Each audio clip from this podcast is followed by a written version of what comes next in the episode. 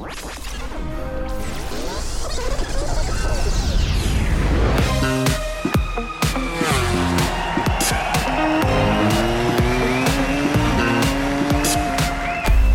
tal amigos y amigas de MotoGP, de Dazón y del podcast oficial Cambia el Mapa? ¿Cómo estáis? Ya terminó este segundo triplete del año, ya tenemos el Gran Premio de Cataluña en el saco. Otro domingo de locura, tres carrerones y bueno, muchísimas cosas que, contar y que vamos a hacer en este podcast 31, en este mapping 31 de Cambia el Mapa. ¿Qué tal Izaskun? ¿Cómo estás? Pues muy bien, perfecta. Ya pensando en la siguiente, sí. La siguiente, ahora hay una semanita de descanso, de, descanso para el Mundial de MotoGP, porque tenemos FIMCEP Repsol y también el eh, Mundial de Superbike en Mañicurs, y ahora una semanita de descanso y luego arrancarán dos tripletes seguidos. Sí, hombre, lo del descanso nos va a venir bien, ¿eh? por esto que dices de que acabamos de cerrar un triplete y quedan dos por delante. La verdad es que si lo piensas, dices, jolín, queda muy poco en, tiempo para que se acabe el mundial, porque dices ya en dos meses esto ya se habrá acabado, pero quedan todavía seis carreras, que son muchas. Son tantos como 150 puntos en juego, o sea que todavía en todas las categorías continúa estando todo muy apretadito. Tal vez la de Moto 2 sea la que hay más distancia entre el primero y el segundo, bueno, sin el tal vez, es la que hay más distancia y que puede ser un poquito más clara a lo mejor para Marini, pero realmente con 150 puntos en juego, con todavía todo puede pasar en todas las categorías. Eh, absolutamente en todas y especialmente también en MotoGP. Ahora que Fabio Quartararo ha recuperado el liderato, pero nada, sigue todo tan apretado con Joan Mir ahora segundo a 8 puntos o Maverick Viñales todavía tercero a 18 y digo todavía porque después de nuevo de una mala carrera sigue ahí estando también en esa pelea. Está claro. Bueno, hoy en nuestro podcast vamos a hacer lo mismo que hemos hecho para el Gran Premio de San Marino y también el Gran Premio de la Emilia Romagna, es decir, entre tú y yo analizar con la voz de los protagonistas lo que ha dado de sí este noveno Gran Premio del año, octava carrera de MotoGP. Pero yo quiero dar cuatro datos y hacerte una pregunta. Venga. Gran Premio de Cataluña, quinta carrera sin victorias españolas. Eh, ya no tenemos ningún líder español porque Ayogura ha desbancado a Alberto Arenas. Solamente de nueve podios posibles, solamente dos, doblete en MotoGP. Sexta vez en Moto 2 sin eh, podio español y quinta vez en Moto 3 sin podio español. Con estos datos, ¿ha sido un buen fin de semana para los nuestros? pues mira, te diría que sí. Bueno. Eh, sí, puede sonar contradictorio, pero yo creo que sí. O sea, a ver, por una parte, es, es absolutamente raro hablar de tantas carreras sin españoles ganando, eh, que haya tan pocos españoles en el podio. Yo creo que, mira, esto también nos está sirviendo para volver a poner los pies sobre la tierra y darnos cuenta o, valorar todavía más lo que teníamos antes, que lo valorábamos, pero chico, cuando te lo quitan yo creo que todavía lo valoras un poco más. Pero en términos eh, generales, mm, pues yo creo que en la pelea por el Mundial, o sea, a pesar del cero, por ejemplo, Albert Arenas... Eh, podría haber sido mucho peor para él. Vale, sí, ya no tiene liderato, pero está ahí, sigue estando muy cerquita de, Ogura. Y en MotoGP especialmente eh, tenemos a, dos españoles sobre todo que siguen peleando por el Mundial. No me, alegro, mal, ¿no? me alegro de haberte hecho esta pregunta porque como sabía, sacarías tu vena optimista, de alguna manera me has reconfortado. Pues, pues, espera, que te la hago yo a ti. ¿Ha sido un buen fin de semana para los españoles? Eh, datos en mano no, pero efectivamente, eh, ahora mismo podríamos decir, y el titular además lo, refleja muy bien la página web de MotoGP, en la que sale también este podcast, de un cuarteto, eh, del cuarteto del póker para la pelea por el podio, se ha pasado a un duelo. O sea que Mir está ahí metido, eso es muy importante. Y es cierto, la distancia de Alberto Arenas es mínima con Ayogura, son solo tres puntitos. Con lo cual, si lo vemos así, dejamos los números que muchas veces son fríos de lado tampoco ha estado tan mal si lo que pensamos es a largo plazo, que si al final el último día en Portimao tenemos dos campeones del mundo, uno en MotoGP y uno en Moto3, nos dará igual el número de victorias o de podios. Eh, la otra pregunta, Ernest, podría ser si, vale, hasta ahora, en lo que llevamos de temporada, en lo que dicen esos datos es que em, las victorias no han sido tan importantes o determinantes en lo que viene a ser la clasificación del Mundial. ¿Por qué? Porque cada carrera gana un piloto diferente. Pero mi pregunta es, ¿a partir de ahora podrá seguir siendo así o ya no? Mm, pues yo me voy a coger a la doctrina Joan Mir, que dice que para ganar el Mundial hay que ganar carreras. Él está muy bien colocado, está a 8 puntos de Cuartararo, pero todavía no ha ganado. Cuidado, que lleva una racha buenísima, ¿eh? con, eh, cuatro podios en cinco carreras, tres consecutivos. Pero hay que ganar. A partir de ahora sí que hay que ganar y sobre todo no fallar, porque ahora ya sí, con 150, cada carrera, cada semana vamos a descontar 25 puntos y como hagas un cero, ahí ya ese agujero sí que va a ser difícil. Yo también lo creo. Bueno, pues nada, si te parece, si os parece, seguidores del. De, a, veces cuando digo esto, si os, si os parece, si te parece, a, veces nos la jugamos que alguien nos diga, no, no me parece. Y te parece que diga, no, no me parece. Y te meterían un corte mundial. Pero bueno, ya que no nos puede decir nadie nada, ¿os parece que empecemos a analizar el Gran Premio? Sí, sí. Sí, sí. Pues venga, vamos con, la carrera de MotoGP y Zaskun ya volvió a ganar Cuartararo. No solo volvió a ganar, volvió a subir al podio. Es que Fabio había atravesado una época mm, complicada. Es cierto que en la Emilia Romagna subió al podio, lo sancionaron y quedó cuarto, que tampoco está tan mal. Pero desde las dos carreras de Jerez no habíamos visto un Fabio con un fin de semana tan redondo.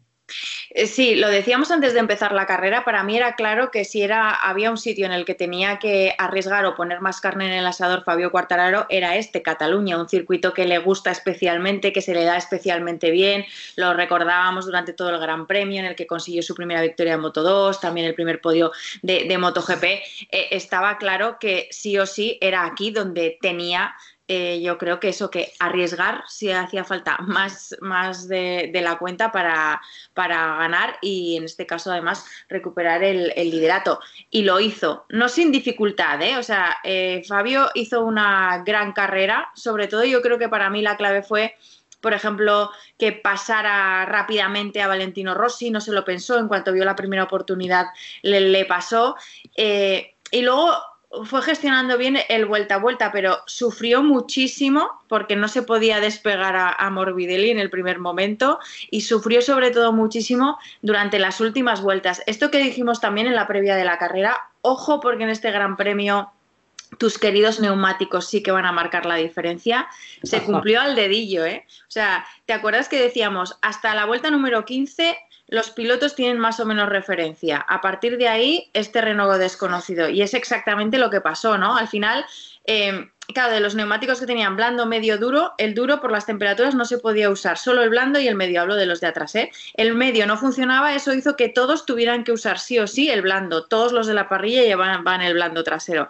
Pero claro, ese neumático se degradaba muchísimo. Hubo, hubo neumáticos que sobre todo en la parte izquierda estaban absolutamente destrozados, ¿eh? Se veía en las imágenes de, de la carrera. Y eso hizo que, para que os hagáis una idea, Cuartararo empezó a la carrera rodando en 40, ¿vale? Su vuelta rápida 40.1 y terminó rodando en 43.2. O sea, es que fue tres segundos más lento a final de carrera que al principio. Pero déjame hacerte una pregunta malévola sobre los neumáticos. Dímela. Está muy claro que, se confirmó que en las últimas 10 vueltas caía el ritmo, pero al final eh, tampoco condicionaba nada al neumático. Es decir, en ese territorio desconocido, ni eso sirvió para que Bañaya y Nakagami, que acabaron mejor que nadie, mm, subieran al podio, ni eso sirvió para que Cuartararo lo perdiera. Es decir, ¿a quién le, a, quién le fastidió el neumático? A todos, es que aquí fastidiaba a todos. sí, pero, para mí... perdiendo, me refiero. Es decir, al final el neumático tal, eh, sí, vale, les cayó a todos, pero les cayó a todos y se mantuvieron todos en sus posiciones. En este caso sí, pero para mí la diferencia en esto que tú preguntas está en que los que podrían haber sacado ventaja de eso, ¿vale? Mm. Salían muy retrasados. El único que fue capaz de sacarle ventaja en este caso fue Rins, que saliendo decimotercero acabó en el podio. Pero claro, eh, Peco llegar llegó, pero claro, es que salía decimocuarto. ¿Sabes? Entonces es como una cagamisa. Los dos únicos pilotos en pista que solo dieron una vuelta en 42 al final de, que fue su última vuelta, ¿vale? El resto de vueltas eran 40 y 41, fueron Peco Bañaya y Nakagami. Después de ellos está claro también la otra cosa que decíamos, los que mejor aguantan, digamos, o menos degradan los neumáticos, claramente son las Suzuki. ¿Vale? Que a ellos les cayó, pero no les cayó tanto como, por ejemplo, a las Yamaha, porque Morbidelli, a Morbidelli le pasó lo mismo que a Cuartararo. Empezó rodando en 40 y acabó rodando en 43. Pues que fíjate, Joan Mir en las dos últimas vueltas fue en cada vuelta un segundo más rápido que, la, que Cuartararo. O sea, es que es eso, que con dos vueltas más hubiera alcanzado a Cuartararo. Vale, vale, o sea que realmente si todo el mundo hubiera estos, hubieran clasificado bien, sí que hubiera los neumáticos cambiados el decorado de la sí, carrera. Sí, o sea, es eso, y con dos vueltas más claramente, eh, Mir o sea, cogía y adelantaba a Cuartararo por los problemas que estaban teniendo las Yamahas con el neumático. Mm, sí, y, sí. y Bañaya y Nakagami llegan, ¿no? Porque venían lanzadísimos. Sí, sí, sí, sí. Bueno, pues nada, vamos a ver si te parece, vamos a empezar a escuchar protagonistas. Cuartararo que hizo una celebración ya, ya hace dos años cuando ganó en Moto2, hizo la celebración como un cocinero francés que creo que tiene un super restaurante en Dubái, que además cubre los bistecs de la carne, la cubre. Ah, de la sal, ¿no? Con láminas de oro, sí, tiró sal. Y esta vez se sacó como una. El tele, eh, llamar por teléfono y, y ahora te llamo, que es una celebración que hace Sergio Ramos, ¿no? Sí, eh, pero aquí, la verdad que muchos más datos no te puedo dar porque yo estoy un poco pez en celebraciones de futboleras y en este caso de Sergio Ramos, pero sí que es un gesto que siempre hace, ¿no? Cuando marca un gol y, y al parecer fue un guiño a esto, pero lo que no sé es exactamente por qué. La, la, única celebración futbolera es de Pachi Puñal, ¿no? Los demás no, no podrán parar a Pachi Puñal. Esa sí me la sé. Esa te la Clásico capitán de Osasuna. Bueno, vamos a empezar a escuchar protagonistas. Escuchamos al ganador de la carrera, tercera victoria del año para Cuartararo, que igual a Jerry McCoy, como el único piloto de llevando una Yamaha satélite que ha ganado tres carreras. Ahí sí que ha ido, que ha ido muy bien, em, sobre todo que ha sido un momento eh, he pasado momentos muy difíciles y ganar aquí en un circuito que, como lo he dicho, eh, es uno de mis favoritos, eh, ha sido espectacular. hemos tenido muchos problemas de, de, grip a final de carrera, que parece que los, los dos chicos que están conmigo en final de carrera tienen algo más y bastante más. Así que no tengo palabras para describir la carrera, pero que hemos hecho hoy, pero lo más importante es que llevamos 25 puntos para casa. Son muy importantes porque además te devuelven el liderato del Mundial. Eh, no sé si viendo ahora la clasificación, eh, no sé, ya ves a alguien más fuerte o sigue siendo como muy abierto la lista tan larga o ya se va acortando. A ver, yo creo que he visto Joan que ha dicho que no era un candidato para el título. Yo creo que eh, no pienso lo mismo, que al final se ve que es que es muy constante. Eh, en Austria la victoria era suya.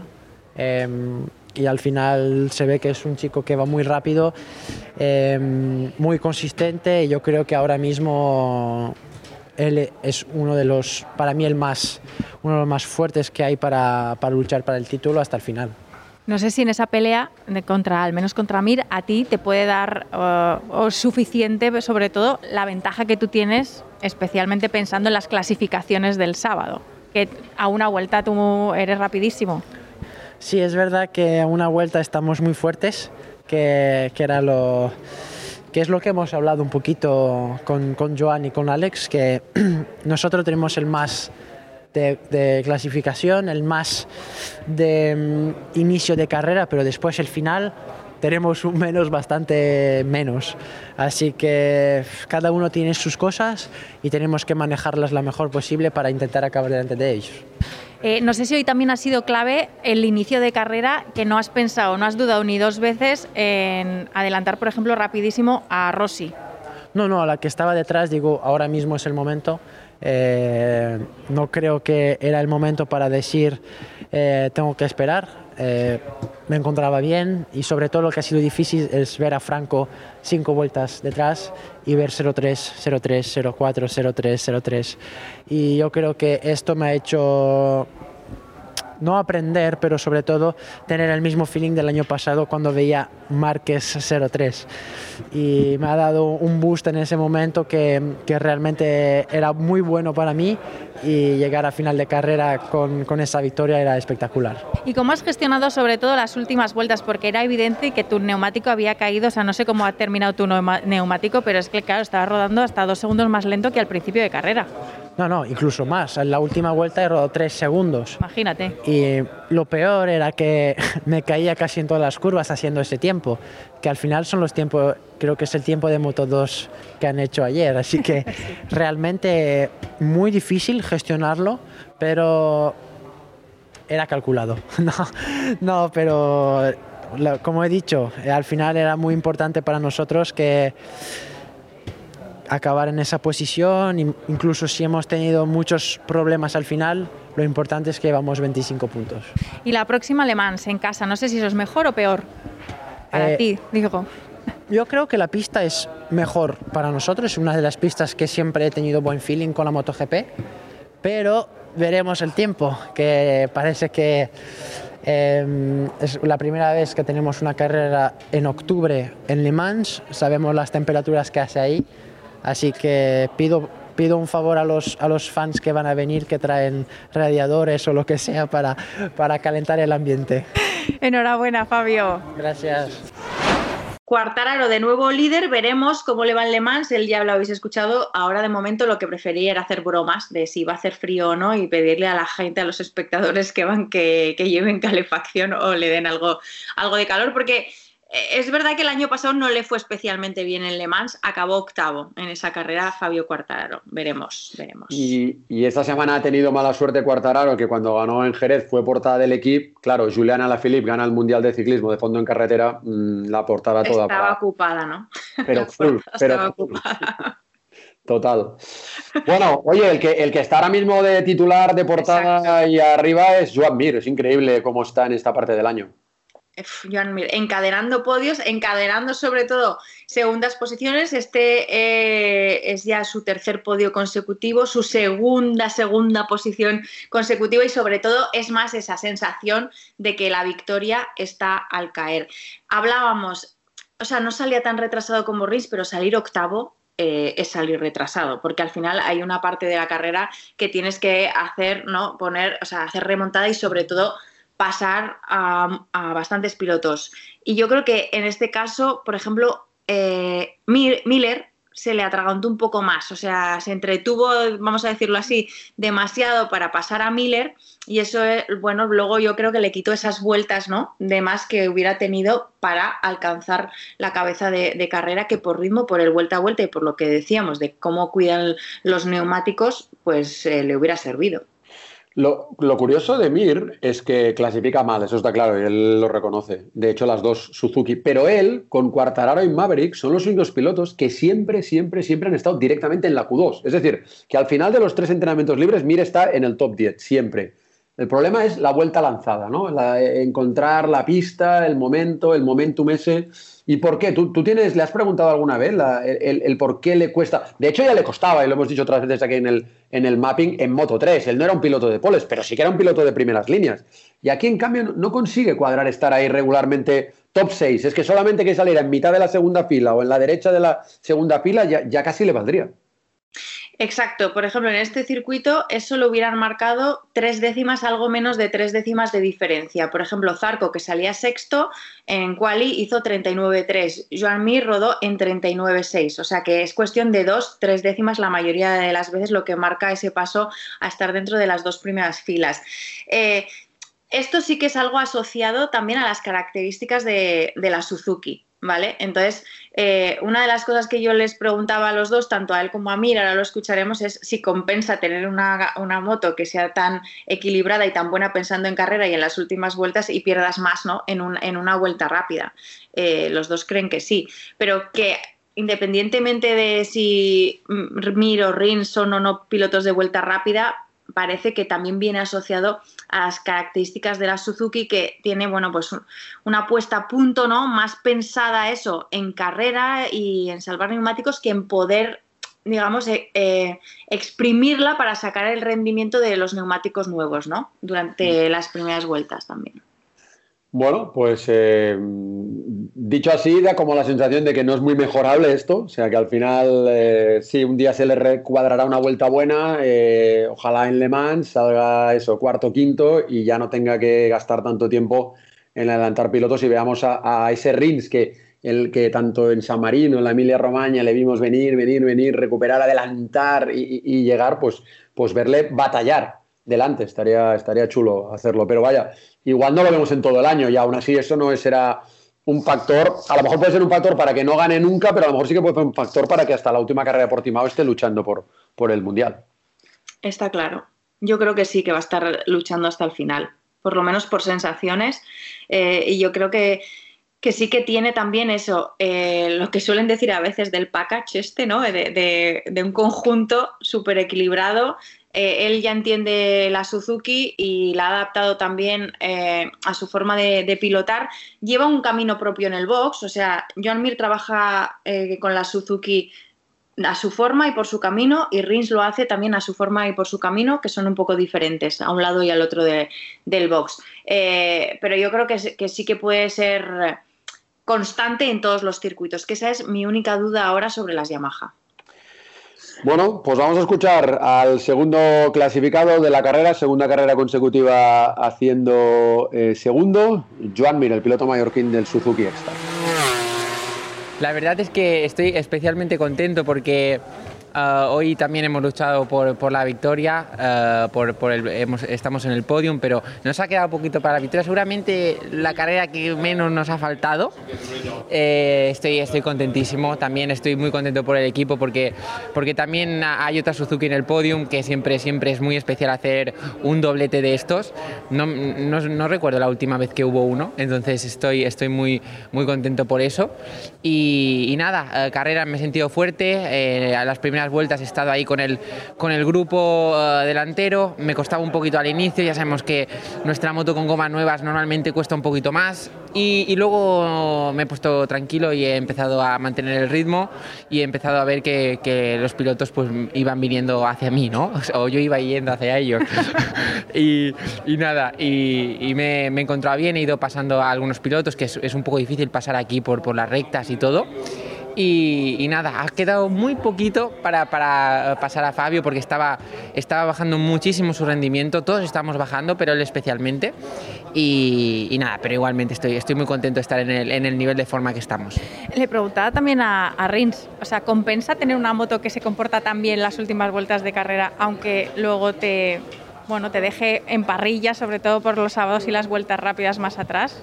¿O no? ¿O se puede cambiar algo? Que, claro que compensa. Hay muchas motos que tienen cosas positivas, eh, puntos fuertes, puntos que, mm, débiles y nuestra moto es muy equilibrada. Eh, creo que, que, todas las motos tienen algo bueno y algo malo y, la nuestra, pues en el, en el, caso de la clasificación, pues no es que sea malo, simplemente que nos cuesta un poquito más. Eh, pero luego he entendido cómo, cómo funciona esta moto y puedo, y puedo ser muy competitivo al final de carrera. Y, pero siempre para luchar por la victoria tenemos que dar un, pasito adelante en, la clasificación. Bueno, aún así, otro podio, segunda posición y segunda posición ahora en el Mundial. Ahora sí me vas a hablar del Mundial o todavía no hablamos del Mundial, porque ahora eres segundo a nada, ocho puntos. Sí, sí, pero sigo sin, sin haber ganado. O sea, sí que está claro. Sí, pero es que este año igual no, no falta. Hay, que, hay que ganar, hay que ganar carreras, hay que ganar carreras. Así que es cierto que estamos siempre allí y los puntos pues van sumando y, estamos muy cerquita del primero. No sé a cuánto exactamente, pero muy cerquita. A 8, creo. Y... 108 tiene Fabio y 100 tú. Pues, pues mira, pues por ahí, por ahí estamos. y, pero la verdad es que tengo, estoy concentrado en ganar, en ganar carreras, en intentar ganar carreras, en, estar en el podium y, el campeonato, pues, pues eh, sinceramente está, está viniendo, o sea, los resultados están viniendo y el campeonato está claro que, que, estamos en una posición muy buena, uh, pero hay que ganar. ¿Y Le Mans qué? En Le Mans, pues mucho frío en Le Mans. Eso, eso parece. en Le Mans, eh, espero que sea un, un, fin de semana muy soleado con 25 grados de temperatura uh, y tal, pero será una carrera complicada, el, el tiempo seguro que será difícil uh, para, para, todos, a ver cómo, cómo será importante manejar ese fin de semana bien para hacer otro fin de semana bueno y, irnos hacia, hacia Aragón con buenas sensaciones y, ya Valencia y Portimao. Enhorabuena. Gracias. Ya lo vimos el año pasado con las victorias de Alex Rins, lo estamos viendo este año con los resultados de Mir y ya por fin también con los resultados de Alex Rins que la Suzuki funciona bien y primera vez desde hace 13 años que coinciden dos Suzukis en el podio. En 2007 fueron Hopkins y Vermeulen y ahora en este 2020, en este Gran Premio de Cataluña, Mir y Rins y Zaskoli. Sí, y tiene, y tiene mucho mérito, o yo, creo que más mérito, el hecho de que el, el, nivel que ahora ha alcanzado Suzuki O sea, en el tiempo que lo ha logrado, pero también es que lo ha logrado teniendo solo dos motos en pista, que ahora mismo eh, en eso tienen una desventaja evidente con respecto a otras marcas y a otras fábricas. Mm, eh, y, fíjate, o sea, están peleando regularmente por podios y por ganar carreras e incluso por cosas más grandes ahora como, como el Mundial. En esa pelea todos esperábamos a, Rins, ¿no? Lo que pasa es que sí que es verdad, al menos si hacemos eh, caso a lo que él nos cuenta, que la lesión que tuvo ya en la primera de cambio, en, la primera carrera de Jerez, pues le ha condicionado, ¿no? Le está condicionando eh, en lo que llevamos de temporada. Mm, el otro día dijo además que se le reprodujo un poco el, dolor.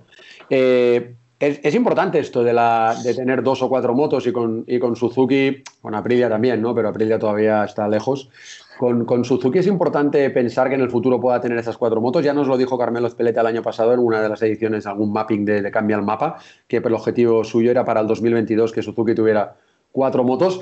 Y por lo tanto también es muy interesante ver todo lo que está sucediendo ahora alrededor del equipo del Sponsorama Racing, el equipo de Raúl Romero, que si lo quiere comprar Leopard, si quería mm, Valentino incluso para poder subir con su hermano el año que viene, Luca Marini, a MotoGP, pero Tito tiene contrato, porque ese es el equipo que casi todo el mundo mira un poco como ese podría ser el que acogiera Suzuki. O, o el Petronas. También hay gente que dice, igual es Petronas el que acaba siendo el equipo de Suzuki. Y entonces, claro, hay gente que incluso especula, claro, por eso Valentino solo ha firmado por un año, no uno más uno, porque si ya en el 2022 fuera Suzuki sería otra película. Pero bueno, esto es MotoGP ficción. Lo que es una realidad es que, que Rins hizo, hizo ese podio y nos alegramos porque ya es el decimotercer piloto distinto este año que ha subido al podio, que ya es récord igualado. A la que haya un decimocuarto nuevo que suba al podio, ya, se, ya lo petamos. Sí, sí, y lo consiguió, eh, lo hemos dicho, pero repito, saliendo decimotercero, pero es que hizo una salida espectacular y en la primera vuelta era ya sexto Alex Rins. O sea que, que nada, que, que realmente fue un inicio de carrera explosivo. Bueno, pues escuchamos al eh, piloto catalán de Suzuki Extar que consiguió el primer podio del año. Ha costado, ha costado mucho y la verdad que, lo importante es que nunca hemos tirado la toalla. Esta, esta temporada hemos pasado por muchos eh, altibajos, eh, más bajos que, que, altis, pero, pero bueno, estoy súper contento, súper feliz. Eh, eh, ya tocaba, como, como te decía antes, porque lo hemos, lo hemos buscado mucho después de esta lesión. Quieras o no, estoy al 100%, pero no tengo el mismo, el mismo músculo en el, en el brazo, ¿no? Y sufro, sufro, sufro bastante durante el fin de semana, así que solo, solo me queda eh, felicitar a Suzuki por el trabajo que está haciendo, dedicar a toda la gente que, hubiese, que me hubiese gustado que hubiese estado aquí, sobre todo dedicarle a, Luis esta, este podio. En esos momentos difíciles que has atravesado, eh, ¿Todo tiene que ver con esa lesión de principio de temporada o hay más cosas? Todo tiene que ver con la, con la lesión. Quieras o no, eh, después, de, después de Austria creía que ya estaba al 100%, que, que, volvía a estar en la misma forma física que estaba antes y, la verdad que no. Eh, muchísimo, muchísimo estrés encima de la moto, eh, muchísimo cansancio. la verdad que no, no podía dar más de 4 o 5 vueltas. a partir de la cuarta vuelta ya estaba con la lengua fuera, así que es, es básicamente básicamente esto. Eh, hoy no se te ha notado. O ayer decías que sí habías notado el hombro, hoy no sé si lo has notado en carrera o no. No, no, no. La verdad que, he salido muy motivado. He salido muy motivado esta carrera. He hecho una, una muy buena primera vuelta, eh, recuperando muchísimas posiciones. Y, después intentar no fallar, que ha sido, ha sido la clave. Intentar no irse largo en ninguna vuelta en la curva 10. Eh, ser, ser muy fino con los neumáticos para, para poder llegar un poquito más frescos al final de carrera. Y la verdad que lo hemos conseguido. Claro, dices, has hecho muy buena salida y muy buena eh, primera vuelta, has pasado de, de decimotercero a sexto ya antes de completar la primera vuelta. Ya te digo, eh, ha, salido el Rins este que salía en 2018 tan atrás, pues, pues este ha hecho, ha hecho la salida, la verdad que, que muy contento, eh, súper feliz por el equipo porque la verdad que se lo merece. ¿Y, ¿Y, compensa tener una moto que se comporte tan bien en carrera y sobre todo en las últimas vueltas, que es yo creo la mejor comparada con las otras, pero que mm, le cueste tanto hacer una vuelta rápida y te deje tan atrás? Sí, sí, sí, compensa. Al final eh, no, no, no paramos de de, trabajar para, para conseguir esa, esa, vuelta rápida en, en qualifying. Eh, probamos, probamos, eh, pero, pero bueno, al final no hay que tirar la toalla. Eh, sí que es verdad pues que cuando vas detrás de las Yamahas a una vuelta se van muchísimo, tienen muchísima tracción, pero, pero bueno, vamos a trabajar para, para intentar conseguirlo. Enhorabuena, Alex. Muchísimas gracias, un beso a todos. Le costó ¿eh? a Reigns volver al podio. De hecho, desde su victoria en Silverstone el año pasado no había vuelto a estar en el podio también Alex Rins. Un podio que yo creo que esta vez era más que factible para Valentino Rossi, Ernest, pero mm, desgraciadamente se fue al, suelo eh, cuando estaba persiguiendo a, a Quartararo. Había aguantado súper bien el inicio de carrera, se había colocado perfectamente a rueda de, Morbidelli cuando el italiano estaba, estaba liderando el vuelta a vuelta, pero eh, finalmente se fue al suelo, como no, en esa curva 2 en la que se han concentrado casi todas las caídas durante este Gran Premio, esa curva de izquierdas en la que, pam, el neumático frío, pues eso, te, bueno, se convertía en una trampa. Sí, lo hemos dicho todo el fin de semana en Dazón, desde que entras en la, ahí sales de la curva 10 del estadio, que luego ya 11, 12, 13, 14 de derechas, toda la recta de más de un kilómetro, pues ahí pues con la banda de rodadura, otra vez la 1 de derechas y cuando llega la 2 de izquierdas muy probablemente tienes el neumático que se ha enfriado. Y ahí se cayó Valentino en posición de podio, era su gran premio 350, eh, buscaba su podio 200 en MotoGP, en el circuito más exitoso para él en cuanto a victorias, el, más exitoso en cuanto a podios igualado con Philip Island. Era un día redondo para que Valentino hubiera, sobre todo, se hubiera consolidado en esa pelea por el Mundial, pero ahora con esta caída, ahora mismo se, se nos va a 50 puntos, dos carreras con 150 puntos en juego, complicado. Sí, difícil. Después cuando, cuando hablamos con él, cuando le entrevisté, bueno, decía que bueno, con este mundial es verdad que, o sea, que la puerta sigue abierta, pero que es muy complicado. Y sobre todo, o sea, yo creo que eh, el otro día Valentino se cayó porque sabía que podía ganar, ¿vale? Porque eh, creo que él tenía claro que en las últimas vueltas él tenía ventaja con respecto a Cuartararo, por esto que habíamos dicho de lo de la caída de, los neumáticos. Entonces se cayó porque sabía que, podía ganar y tenía que, entiendo, arriesgar para, hacerlo. Eh, él sobre todo me decía que claro, son dos ceros consecutivos, el último también en, Misano, pero le dolía más este porque, porque en Misano ese fin de semana al parecer no se encontraba muy bien del todo físicamente. ¿Te acuerdas que cuando le entrevisté también el domingo dijimos, joder, parece que está resfriado porque estornudó ahí mientras la entrevista, pero tenía la voz como tomada, ¿no? Mm. Entonces, pues al parecer no se encontraba bien físicamente. Entonces, eh, digamos que ese podio o un buen resultado ahí no lo veía tan claro como lo veía en Cataluña. O sea, él tenía claro que aquí podía ser primero o segundo. Y entonces el ver que se le escapa y además por un error suyo, ¿no? Porque no lo forzó ninguna otra situación, bueno, pues dolía más. Está claro. Pues una pena para, para Rossi. Y escucha, ¿y, qué decimos de la Yamaha de la Pole, Morbidelli? Porque realmente salió muy bien, estuvo delante, luego ya le fueron, le, superó Cuartararo y Mir y, y Reigns, ¿no? Eh, no sé, eh, ¿a él también le pasó factura al neumático a Morbidelli? Sí, pero le pasó la misma factura que a Cuartararo. ¿Cuál era la diferencia? Que Cuartararo durante las primeras vueltas por esto que te digo de salió bien tal y enseguida cuando pudo pasar eh, pasó a, ¿sabes? Pasó a, Rossi y tal. Ahí eh, eh, supo abrir el espacio suficiente para, para, luego intentar gestionarlo. En el caso de Morbidelli, si te acuerdas, tuvo un susto cuando estaba, yo no sé si ahí ya estaba en cabeza de carrera o estaba detrás de Rossi, pero tuvo un susto, se tuvo que ir largo, se, abrió, se tuvo que ir largo y entonces ya ella se desenganchó de la cabeza y entonces ya se quedó en ese terreno un poco de nadie que claro, cuando venían los de atrás que tienen la ventaja con respecto a ti eh, con el neumático en las últimas vueltas, ahí sí que ya no puedes pelear con ellos. Está claro porque realmente Morbidelli había mostrado durante todo el fin de semana un, muy buen ritmo y la polera cerquita del récord de, la pista de Lorenzo era la demostración. Y si ves el vuelta a vuelta de, tiempos bastante parecida a su carrera a la de Cuartararo, ¿eh? por ejemplo.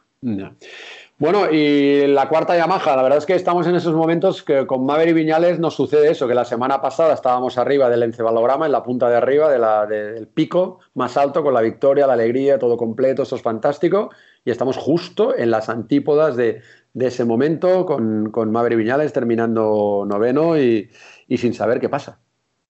Sí, pero es que no lo sabemos nosotros ni lo sabe él. Eh, entonces es que, sinceramente, yo mucho más no se puede decir. De hecho, eh, si quieres, escuchamos primero su entrevista, que creo que es bastante reveladora, no por lo que cuenta, porque lo que dice es que no sabe qué pasa, pero es más por cómo lo dice, ¿no?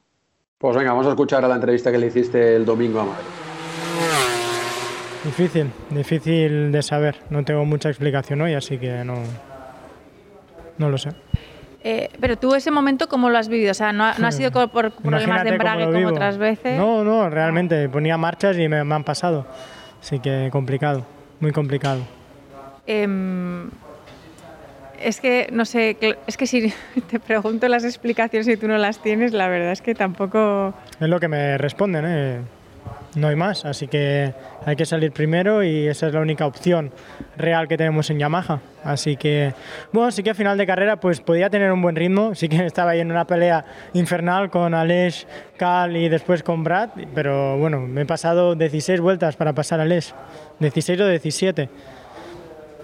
Teniendo un ritmo superior todo el fin de semana, pues bueno, es frustrante la verdad prácticamente he tirado la carrera a la basura, ¿no? porque creo que podría haber hecho con el ritmo que tenía quinto o sexto, saliendo desde tran atrás y bueno, ya veremos, oye, a la siguiente.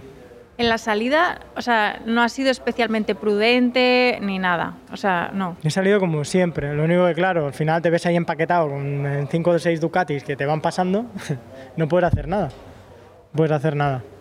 Eh, claro, en, tu caso es que pasas de ganar la carrera, ¿no? A verte en esta situación. Mm, Esto complicado, ¿eh? Es complicado, la verdad. Es complicado mantener la motivación, ¿eh? Porque al final dices, a ver, ¿qué he hecho diferente? No he hecho nada diferente del otro fin de semana, nada. Todo prácticamente igual, ¿no? Al final, pues bueno, sabemos que los puntos flojos de la moto es que no corre, está claro, no puedo pasar a nadie. Las únicas veces que he pasado ha sido por fuera, en la curva 5, frenando por fuera, que ahí es impensable pasar ahí, pero bueno, es la única punto que podía y en la 3 por dentro. Ya está. Eh, no hay mucha más explicación. Al final, cuando me he quedado solo rodaba rápido, pero cuando volví a engancharme a alguien volví a hacer 43. Pasaba de 40 a 41 a 43. Eh, ese era el máximo problema que tenemos. Dices que así es difícil mantener la motivación. No sé si se puede seguir creyendo en que puedes pelear por el título. De esta manera, no, es imposible. La regularidad es cero. Así que habrá que pensar bien qué hacer anima en algo pensar que viene Le Mans y que es verdad que es uno de los circuitos que mejor se adapta a ti y a Yamaha, ¿o no? Ya veremos. Al final, ahora mismo no me anima nada. Gracias, Maverick. Gracias. Gracias.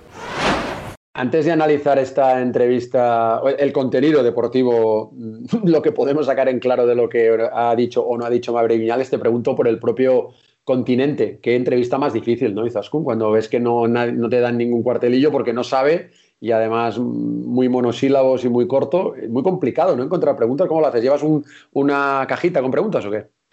No, yo no, llevo cajita. Ni la verdad que por mi forma de trabajar ni me escribo ni me preparo las preguntas. O sea, hay cosas que tengo claras que sí que me gustaría saber, pero las tengo, bueno, las suelo llevar en la cabeza, ¿no? Digámoslo así, pero que luego en realidad da igual, porque cuando te encuentras con esa situación, lo único que tienes que hacer, digamos, es adaptarte al entrevistado, ¿no? Y, a los tempos y en este caso al no sé, como al, no sé cómo llamarlo, pues como al, estado de ánimo, ¿no? De, en este caso de, Maverick, intentar sacar algo de esa situación, aunque solo sea, ya no sacas tanto, digamos, em, contenido de deportivo y tal, pero sí que sacas, ¿no? Todo ese mensaje de, de pues eso, de no lo que dices, sino cómo lo dices. Eso también te da pistas de cómo está, pero ahí obviamente está totalmente abatido, vamos a decirlo así. O sea, es que es muy frustrante, tiene que ser muy frustrante eh, no entender qué pasa para cualquier piloto. O sea, si es verdad que, que, no tienen respuestas, para mí es peor no tener respuestas que tenerlas, porque así al menos sabes qué tienes que hacer para solucionarlo, pero si no tienes respuestas, te, te quedas ahí absolutamente atado de manos, de pis y manos, ¿no? Sí, sí, sí. Esto es como cuando hay una caída que si sabes por qué, aunque sea una cagada tuya, estás más tranquilo que si te caes y no sabes por qué. Pues esto es un poco, es un poco lo mismo, porque realmente eh, se hace muy, muy difícil de, incluso ni que ellos tuvieran la respuesta y no la dijeran, se hace muy difícil de entender cómo puede cambiar tanto algo desde el domingo de la Emilia Romagna a Cataluña, aunque no sea el mismo circuito, la misma temperatura, el mismo asfalto, pero sí es el mismo piloto y la misma moto. Y entonces eh, a mí se me hace muy complicado. Me pregunta la gente, oye, ¿qué le pasa a Maverick? ¿Por qué en esta carrera no ha estado bien? Y digo, pues es que no lo sabe él, pero es que ni aunque lo supiera, es que ni tan siquiera. Ni vamos a ver cábalas, ¿qué le puede pasar? Es que no se te ocurre nada. Sí, sí, no, es, es que es eso. O sea, de lo poco que decía ahí, eh, ¿qué mensajes se repiten? Que lo que decía, esta moto no corre, ¿vale? Nos falta potencia.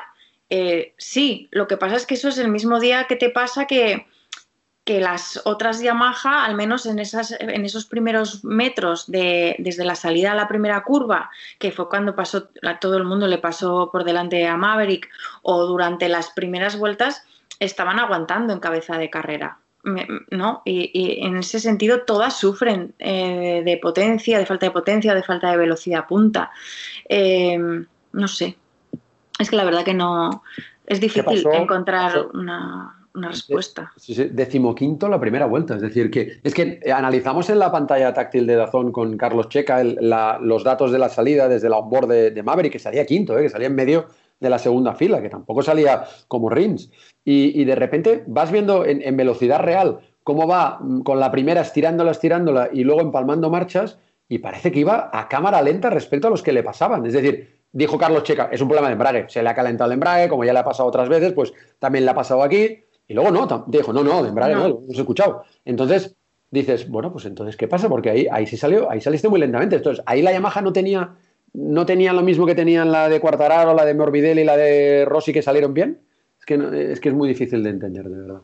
Sí, es que es, muy difícil. Lo que pasa es que otro mensaje de los que manda es que así es difícil pensar que puedes estar peleando por, el título, pero, pero luego los números son tozudos y ahí está, tercero en la clasificación a 18 puntos de Cuartararo y a 10 puntos tan solo de, de, Mir, que segundo, ¿no? Es un poco eh, parecido a lo que le pasa a Dovicioso, yo creo. Sí, bueno. Diferente, pero con puntos en común. Bueno, ya que has nombrado vicioso, eh, claro, otro que tampoco tengo explicación, porque luego ves ahí, ves que a una vuelta Miller está delante. Vale, es un carácter. Dobby no tiene el carácter de a una vuelta y Miller es otra un piloto que le das una moto y sabe salir enchufado y, lo hace con la pista mojada, con la pista seca, con buen día o con mal día. Pero vaya, Petrucci estuvo por delante de él en, cronometrados. Eh, Bañaya lleva unas carreras estupendas. El propio Zarco, a lo que el otro día, vale, es cierto, le tira a Zarco. No tiene culpa Dovicioso. Tampoco tiene culpa Zarco porque se vio que como Petrucci tocaba la rueda de atrás de Paul, tuvo un susto Zarco, mm. frenó más de la cuenta de tiro a Dovi. Pero es que no hay que estar el 17 en parrilla. Es que eso no, es que no se puede ni unemployed ni undoubted, es que al final sería eh, unmotived, ¿no? Que no sé si es el, la palabra. O sea, al final está, le ves desmotivado tú a Dovi. No le veo desmotivado, porque creo que es difícil ver desmotivado a vicioso. Tampoco creo que lo demostrara ¿eh? por su forma de ser. Em, pero le veo también sin respuestas. Eh, mm. que eso sí que es algo, para mí es novedad con respecto a otras ocasiones. O sea, Dovicioso cuando hablas con él, que es alguien que analiza todo hasta el extremo, ¿vale? Súper analítico, súper tal, siempre te hablan, esto nos pasa por esto, tal, tenemos que trabajar de esta manera, tal, tal, y normalmente siempre en ese discurso llega al final del camino, o sea, llega a una solución. Lo que pasa es que lo que el año pasado o en años anteriores le ayudaba, o sea, le servía para encontrar soluciones a sus problemas, este año lo han probado todo, lo están probando todo y no les sirve. Entonces hay que encontrar otras formas, otras maneras. Lo hemos hablado aquí otras veces. Una de las maneras es cambiar el pilotaje, pero eso tampoco, o sea, podrás hacerlo, no sé, a cierto nivel, pero no vas a cambiar tu forma de pilotar de la noche al día. O a lo mejor a él no le bastaría solo con eso, ¿sabes? Eh, pero claro, o sea, no tienen la velocidad. O sea, lo que antes podían hacer con la Ducati, este año no puede. O sea, no puede frenar, pararla. ¿Sabes? qué es lo que no, ahora no puede hacer nada de lo que antes hacía. Y es el neumático, simple y llanamente. Mm, parece que es el, principal, o al menos es lo que desencadena todo. Lo que, no sé. En esto de las motos, siempre cuando hablas con los que saben, ¿no? Siempre te dicen, no, una sola cosa no puede ser, pero lo, porque luego está relacionada con otras, pero sí que es verdad que hay un desencadenante y en su caso sí que es ese nuevo neumático trasero de este año, la nueva carcasa. Pues la verdad es que es una pena porque Dobby es un piloto de talento, es un piloto muy educado, muy agradable, un, gentleman dentro y fuera de la pista, pero creo que se le empieza a escapar la oportunidad de conseguir algo que ha luchado cara a cara con yo también muchas veces digo, tampoco lo ha luchado tanto. Pero bueno, ha sido el subcampeón cuando ha estado Mark. Y ahora que no está Mark, eh, tenía que ser la referencia. También es cierto que lo puede arreglar en los 150 puntos que quedan. Él está solo a 24, es decir, lo que decías es lo de Maverick Piñales. A pesar de que estén, les ves, uff, están en el desastre, miras la general y dices, ostras, pues tampoco están tan lejos. Pero claro, la tendencia, no, o sea, la tendencia de Mir es una y la tendencia de Dobby es otra, completamente distinta. Sí, exacto. Y, que en este caso eh, tanto Dobby como Maverick es más que ellos por sensaciones, dice, ¿sabes? Es un poco, sí, estoy aquí, pero un poco, digamos, por casualidad, porque sin, sin velocidad, en el caso de Dobby, eh, sin poder adelantar a, otros pilotos en la parrilla, que es lo que sobre todo dice Maverick, no puedo pelear por ser campeón del mundo, ¿sabes? Ese es un poco, no sé, ese, es el, discurso. Es que da la sensación de que, de que tiene más armas para entrar en esa pelea Peco Bañaya, para entendernos, aunque ahora está lejísimos, ¿vale? A 69 puntos, pero que tiene más armas Peco que Dovicioso. Sí, sí, estoy mirando las carreras, los puntos que ha hecho desde que, desde que ganó en Austria y es que ha hecho 28 puntos de 100, Dovi. Es que 28 de 100.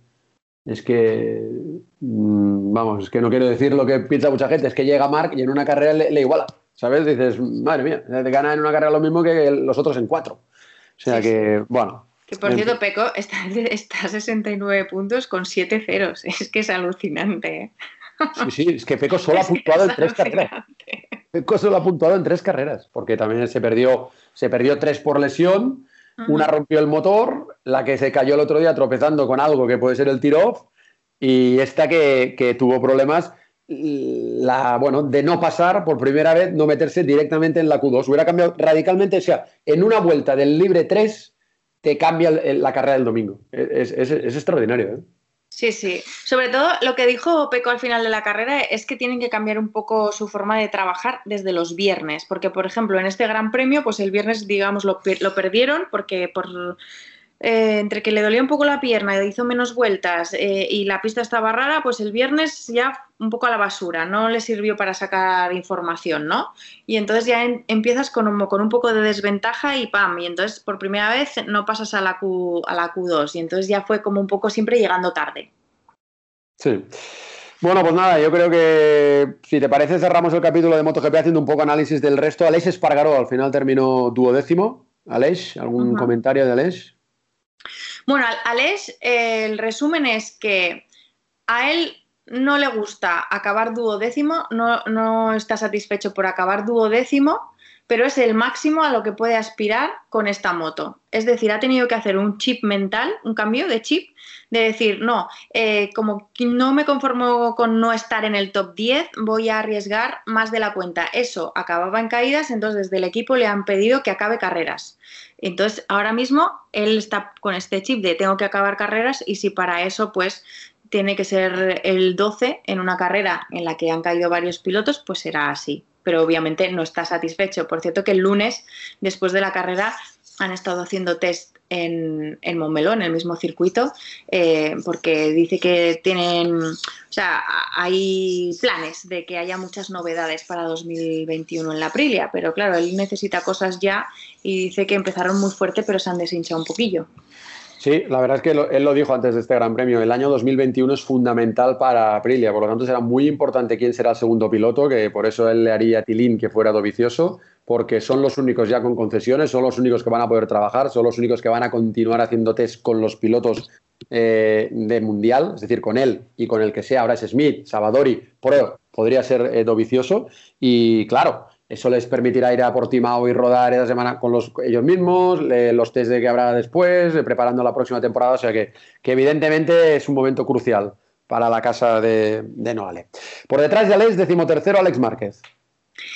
Tampoco estaba contento Alex Márquez. ¿Por qué? Porque se había equivocado y lo asumió como un error propio en la elección del neumático delantero. Optó por el neumático medio, casi toda la parrilla llevaba el blando, menos él y las eh, KTM, que también reconocieron que se habían equivocado. En este caso, la equivocación la pagó tanto Paul Espargaro como Oliveira con caída.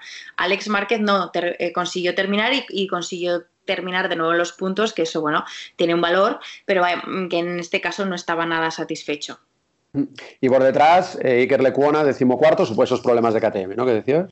Sí, pero él se salvó y acabó en los puntos que era el principal objetivo, porque este ha sido un gran premio súper complicado para él. Tuvo hasta tres caídas y casi todas, además, al menos dos de ellas en la curva 2, hasta el punto que ya me decía, el sábado ya me dijo, es que yo ya paso por ese punto y, es que corto gas cuando lo tendría que abrir a tope, O sea, es que eh, eh, inconscientemente dices, no, es que solo quiero pasar por aquí, no me quiero volver a caer aquí. Entonces el objetivo era terminar la carrera. En ese aspecto, objetivo cumplido, pero después de un fin de semana, nada, súper complicado, que se le ha atragantado y ahora quería hacer, digamos, eh, borrón y cuenta nueva pensando en Le Mans. Y si difícil es la entrevista que hiciste este domingo con Maverick Viñales, difíciles son todas las que tienes que hacer el fin de semana con Tito Rabat, que terminó decimoquinto, eh, cogió un puntito, pero que al final no sabes ni qué preguntarle y pobre él ya tampoco sabe qué decir. No, aún así eh, mantiene el sentido del humor, que eso de verdad que es muy de agradecer. Lo comentamos siempre cuando, ya cada día cuando nos vemos en las entrevistas y, ya hemos dicho, venga, cada día hay que, hay que darle la vuelta y encontrar algo positivo, ¿no? Y entonces ya nos reímos un poco juntos de esto. O sea, que, que por su parte está poniendo todo de su parte, eso está claro. Y como en, el lado de lo positivo de esta carrera, pues está el puntito que se llevó, un punto, y, al menos otra vez, él, él ahora le da mucha importancia a tener la sensación de que él ha dado todo, ha puesto todo de su parte, ¿vale? Para sacar el máximo jugo a la moto que tiene, ¿vale? Entonces, cuando se queda con esa sensación, pues digamos que ya se va algo más contento que no satisfecho, porque eso es, eso es imposible. Es un poco, eh, Tito lo que apunta, o sea, sabe que tiene el apoyo detrás de, Ducati, que se ha notado muchísimo, pero precisamente por eso em, es como si quisiera o necesitara que alguien le guiara un poco más, ¿sabes? Me escuchan, llego, me escuchan, les digo mis problemas, tal, es un poco, vale, entonces, ¿por dónde quieres tirar? ¿Qué hacemos? Quizá él querría que le dijeran, vamos a tirar por aquí. No sé si me explico. ¿Sabes? Un poco que, le guiaran. Como, como, es gente que tiene muchos conocimientos, muchos, o sea, en, en MotoGP, pues que le diera, le diera las, no sé, le diera más alternativas. Pero bueno, es difícil, ¿eh? Pues ojalá le ayuden a, Tito y encuentren el camino. Y bueno, has nombrado las KTM, pero cerramos MotoGP con, con Paul Espargaró, que se fue al suelo cuando estaba ahí luchando con Petrucci. Sí, vamos, bueno, al final eh, eh, tuvieron varios adelantamientos, papá, papá, y al final en uno se fue al suelo también eh, en esa curva de izquierdas. ¿Cómo fueron los adelantamientos? Papá, papá, papá. Ah, Un rifirrafe. Un tiquitaca. Bueno, oye, vamos a escuchar a, Policho, el piloto del Red Bull KTM La caída, no sé si ha venido por estar en la pelea con eh, Petrucci y arriesgar un poquito más, por el neumático delantero, porque bueno, un poquito ambas. Sin duda el neumático delantero nos ayuda mucho frenando recto, pero eh, a la que empezamos a, a, entrar en las curvas, allí sufríamos muchísimo. La temperatura era demasiado baja para este neumático, pero aún así le podía sacar un poquito de rendimiento, pero sí que es cierto que he pagado un poquito mi frustración, ¿no? Eh, va detrás de Petrucci, lo ha adelantado, me ha adelantado otra vez él, lo ha adelantado otra vez yo. Durante todo el circuito era un pelín más rápido que él y no creo que hubiera podido seguir a Alex, pero hubiera podido entrar en un buen ritmo solo, pero eh, me adelantaba en las curvas de izquierda, sobre todo en la 5, entraba muy rápido dentro y yo no podía por el neumático medio y he entrado en un modo de frustración, ¿no? que quería adelantarlo, que me adelantaba otra vez, que era más rápido que él, pero no, no podía realmente estar delante unas cuantas vueltas para, para, marcar mi ritmo y allí lo he adelantado en la recta, la velocidad punta detrás de una Ducati siempre es mucho más elevada, he frenado en el mismo sitio, me ido un pelín largo y nada, se ha cerrado la dirección, así que puntos valiosos que hemos perdido otra vez y esto es como una montaña rusa, ¿no? Terminar tercero, en casa caernos y ahora vamos a Alemán a ver qué tal va. Eh, Justo en la salida, eh, en la curva 2, también ahí os habéis tocado, ¿no, Dani? Sí, sí, no, no, no, no, sabía quién era porque me han tocado en la rueda trasera, pero sí que he notado un contacto allí. Eh, y luego he visto una repetición con la caída de Johan, que me parece que ha sido Petrucci que me ha dado por detrás y luego ahí Johan se ha asustado y ha caído. Sí. Eh, en cualquier caso, ¿qué te llevas? a ¿Qué lectura haces de este fin de semana? No sé. Bueno, a ver, sabíamos que era un fin de semana complicado. Aunque hubiéramos hecho una gran carrera, no creo que hubiéramos estado por delante del sexto séptimo. Creo que hubiéramos terminado ahí en el grupo con Nakagami detrás de él. Así que no podemos sacar conclusiones muy positivas. Es lo que ha sido. Con poco grip nos ha recordado un poquito al pasado, ¿no? En el año pasado, cuando la carrera no tenía ese agarre que nosotros necesitamos para ir rápido, pues pasaban carreras como estas y gracias a este neumático este año pues somos capaces de hacer carreras como las de Misano o la de Austria. Así que bueno, hemos rememorado un poquito los problemas que teníamos, eh, que también sabíamos que podríamos tenerlos aquí en Barcelona, ya lo avanzaba el viernes, pero, pero bueno, sin duda hay que hacer borrón y cuenta nueva. Empezamos otro, otro fin de semana, el próximo no el siguiente, en Le Mans, un circuito que se me da bien. Exacto, ¿qué puedes esperar ahí de Le Mans? Con la KTM, porque a ti te gusta el circuito, pero sí, vete a saber. para el KTM qué? Vete a saber, porque tiene pinta que va a hacer mucho, mucho frío, así que si no cogemos lluvia allí, que es lo, lo normal, eh, en Le Mans... veremos a ver qué compuestos trae Michelin, porque aquí los compuestos, a pesar de que sabían que hacía frío, eran muy, muy duros y se ha visto que todo el mundo ha utilizado blando blando menos nosotros y ha terminado solo Brad en undécima posición. Así que veremos los neumáticos que trae Michelin en Le Mans y una vez los pongamos en pista veremos a ver qué, qué, tal funcionamos, porque hasta entonces es impredecible. Gracias. A vosotros. Bromeaba Paul Espargaró con eh, lo que nos vamos a encontrar en Le Mans, porque históricamente se corre en mayo, vamos a correr en el mes de octubre octubre en Francia, o sea que a unos 200 kilómetros al sur de París, o sea, bastante arriba de Europa. Y ahora estaba mirando antes, mientras preparaba ya la carrera de, Le Mans, que desde el año 2014 no ha llovido nunca el domingo de carreras. O sea, es increíble. Llevamos una racha. El año pasado, por ejemplo, llovió el sábado. Me acuerdo que llovió a partir del libre 3 y los cronos se fue secando, pero no ha llovido en carrera desde el año 2013 13. Eh, y eso hemos gastado y ahí ya hemos gastado toda la suerte, yo creo. la ¿eh? suerte.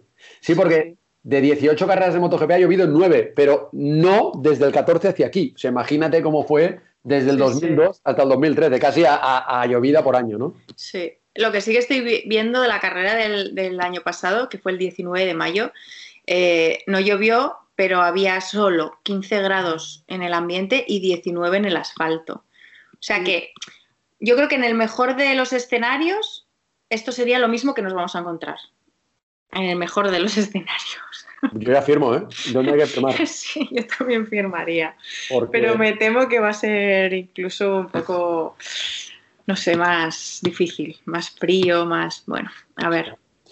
Habrá público otra vez. Ahí el, eh, el organizador es el único organizador privado del campeonato, Claude Michy y habrá público. En Francia los eventos deportivos pueden tener hasta 5.000 personas. No sé exactamente, habían unas negociaciones para intentar tener más. Ahora, sinceramente, no lo tengo a mano. Para el próximo podcast ya sabremos cuánta gente podrá entrar.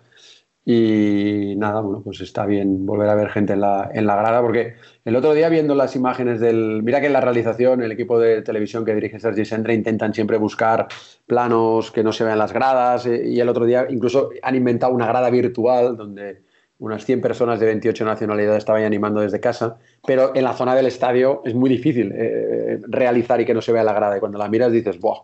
Que lo que decías antes de los podios y las victorias españolas, y lo mismo el público, hasta que no dejas de verle ahí, no te das cuenta cuán importante es. ¿eh? Sí, sí, la verdad que sí. Era, pero bueno, estuvo chulo la grada virtual y era como tenerles un poquito más cerca al menos. Bueno, oye, eh, Moto 2, eh, tercera victoria del año para Luca Marini por delante de Sam Lowe, que lo intentó de todas las maneras. Primer podio no Calex del año, lo hizo Di Antonio siendo tercero y el campeonato en el que Luca Marini coge 20 puntos de distancia sobre Bastianini, que fue sexto. ¿Qué compendio haces de la carrera, Izaskun?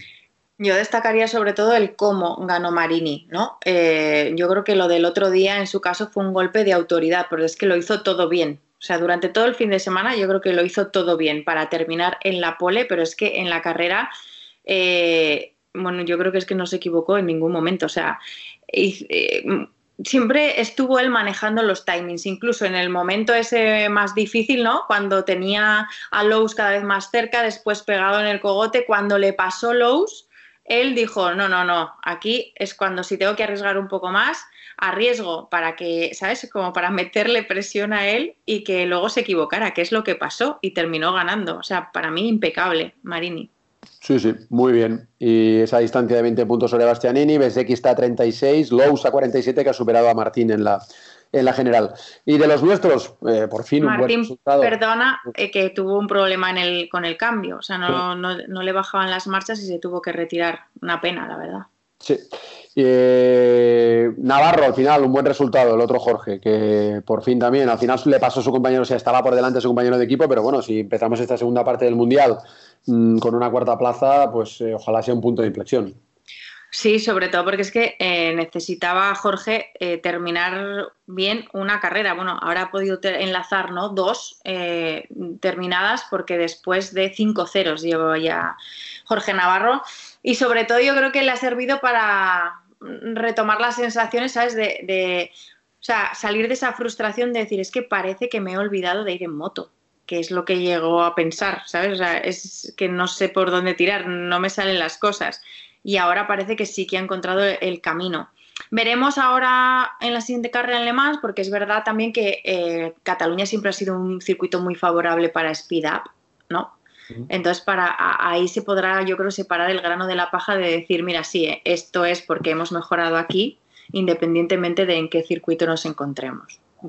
Es un buen circuito para Navarro. El año pasado hizo la pole, la vuelta rápida y estuvo en el podio, que hubo triplete de podio español con Alex Márquez, con Navarro y con Augusto Fernández. Así que ojalá esto pueda ser eh, un preludio de que las cosas van, van a mejor.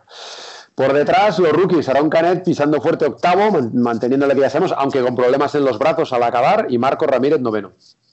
Eh, sí, eh, lo de Marcos yo creo que no, que se viene ya gestando o consolidando de los, últimos grandes premios. Se ha hecho un especialista en batir récords de velocidad punta, ¿no? Aquí volvió a hacerlo, si no, si no me equivoco, pero ya lo ha hecho en varios grandes premios. Y... Sí, muy, muy, buena aerodinámica tiene, la verdad. Exacto.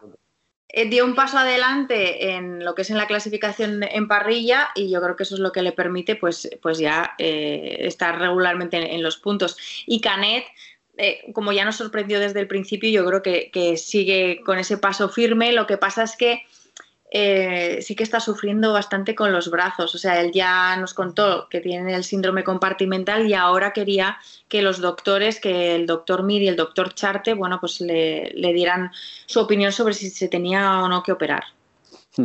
Eh, ahora que nombrabas a los, a los médicos del Mundial, que son nuestros ángeles de la guarda, me hace mucha gracia cuando todos los pilotos nombran al doctor Ángel Charter, el director, director médico del campeonato, y dicen, el charter. Digo, no, charter lo cogemos el domingo para irnos a casa. Pero para ellos es lo mismo. ah, claro, claro, es un momento de... Porque tú, Claro, claro, es como el, el, charter que te devuelve los domingos a casa también es una maravilla, como el doctor, lo mismo. Bueno, eh, por detrás en los puntos Garzo y Pons, eh, no sé si mucha cosa que decir del del Flexbox HP40 y el del Federal Oil Gresini. Bueno, eh, yo creo que es, es, o sea, para ellos acabar en los puntos es, es, buena noticia. En el caso de Edgar, espero que se deje ver un poquito más ya durante las próximas carreras. Y Héctor, lo que pasa es que como sí que veníamos de, en, en San Marino, ¿no? Eh, en el circuito de Misano, de, de, de, que fue más evidente, se dejó más ver en el sentido de que los resultados fueron más, más favorables, pues bueno, pero se está consolidando. Para mí lo de Héctor, lo que cabe destacar es que él pone la cara y su compañero de equipo, que es el que es más veterano y el que más experiencia tiene, que es Baldassarri la Cruz, porque eso sí que es inexplicable lo de Baldassarri. No tiene ninguna explicación lo de Baldassarri. Está completamente, está completamente fuera de la, de la competición, está sí, en la sí. cabeza. Necesita hacer un sí, de, de, apagarse, aquello de me apago y me vuelvo a encender, me, me reinicio, porque ah. está... Porque mira, por ejemplo, le decíamos la semana pasada, Allen Rins, ¿qué le ha pasado? Blackout, apagón. No, no sabemos qué ha pasado en la Emilia Romagna, pero una semana después, ¡pam! Eh, no, Baldassarre no. Baldassarre no. es una semana después, va peor que la anterior. Es una cosa tremenda. Y por cierto, oye, te quiero hacer una pregunta curiosa. Yo, mucha gente a lo mejor que nos escucha ahora no, no, no lo escuchó en la transmisión, o, o sí, eh, y, y, por el cariño que me tienen no me han troleado en, en redes. Pero a ver, a ver. La empanada mental que tuve con Remy Garner. sí. Porque le, habían sancionado con seis posiciones de parrilla. Además, es una cosa muy curiosa porque se cayó el viernes, eh, había bandera amarilla, él se cayó y en toda la dirección de carrera los comisarios, los marshals de la FIM dijeron sanción porque estabas apretando. Y él quiso, no, pero coged mi telemetría. Si es que justamente me he caído por ir más despacio, no por apretar. No, había bandera amarilla, no queremos mirarla, sancionado. Y entonces, cuando yo me preparo las parrillas para el día siguiente, las cojo el sábado por la tarde antes de salir del circuito. Y muchas veces ya está aplicada la sanción y a veces no. Pero yo soy un tozudo y esté aplicado no me da igual. Yo cojo y al día siguiente mm, me lo hago a boli, pero no cojo otra vez la parrilla lo cambio todo, lo pinto, porque si no es doble trabajo.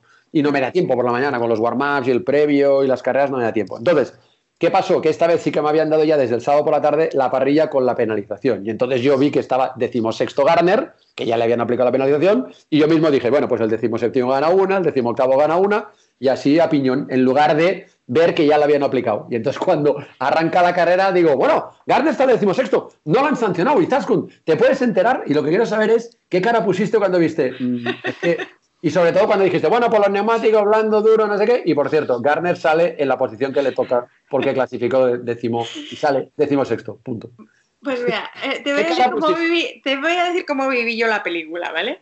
O sea, yo como te conozco y sé que eres tan riguroso y haces todo y tan metódico y haces todo lo que nos acabas de explicar, ¿vale?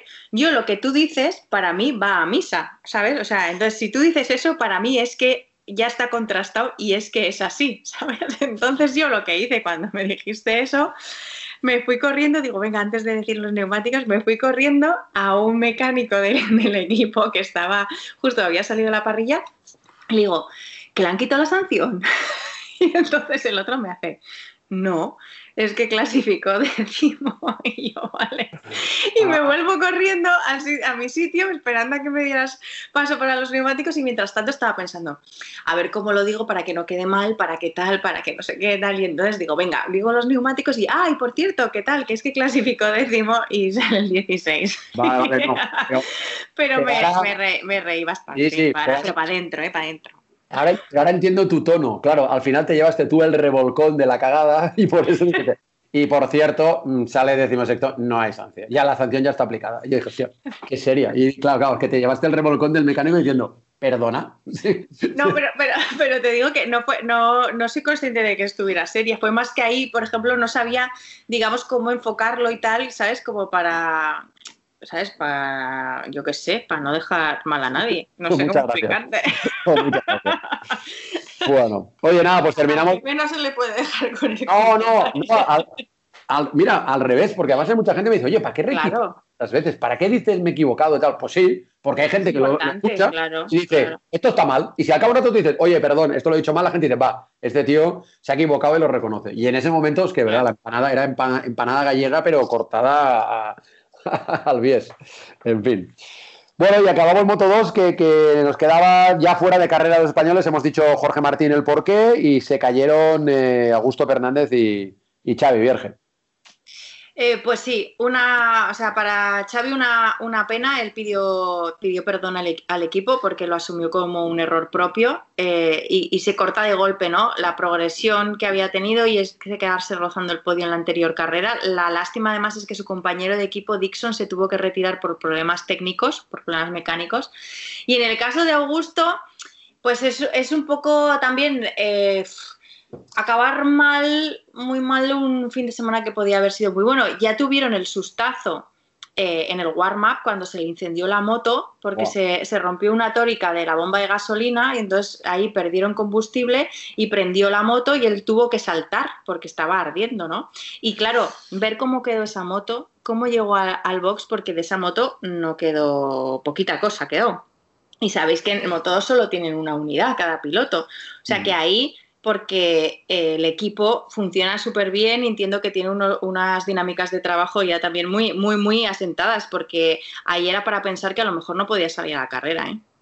O sea, que ahí tuvieron un curro inhumano. Sí, me acuerdo un tuit de, uno de sus mecánicos, de Guille Carrillo, que ponía la foto diciendo es la mejor manera de debutar el domingo por la mañana antes de, de la carrera. Claro, entonces que fue un poco como quedarte con mal sabor de boca también para él, ¿eh? porque entiendo que después de un día así lo más que quieres por ti, también por el equipo, no es como terminar y mira, venga, tenemos una buena carrera, un buen resultado, nos vamos tranquilos a casa. Bueno, no pudo ser, pero, pero bueno, vendrá seguro. Vendrá, sí. Eh, ya más viendo hasta dónde llegó Lowe's con esa moto.